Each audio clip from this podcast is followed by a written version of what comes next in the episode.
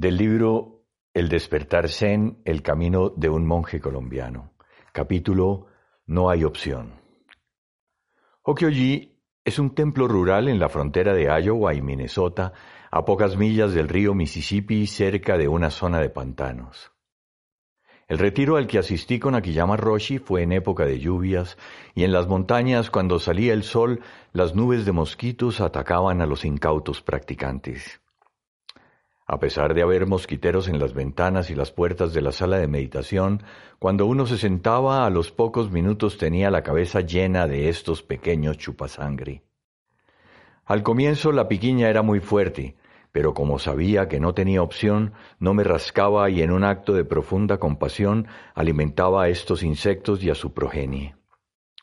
Si uno piensa que tiene opción, empieza a rascarse y ya no puede parar. Si uno cree que tiene opción, a la menor incomodidad se para y se va. Si sabe que tiene opción, con mucha facilidad volverá a los viejos apegos, a la comodidad y a la pereza y abandonará la práctica. En Japón, algunos extranjeros que llegaron con ideas preconcebidas sobre el entrenamiento en los templos, cuando pensaron que tenían opción, abandonaron limitando las posibilidades de los que quisieron practicar después que ellos. La práctica de no tener opción es un buen ejercicio para continuar en el camino del Buda más allá de nuestras ideas y deseos.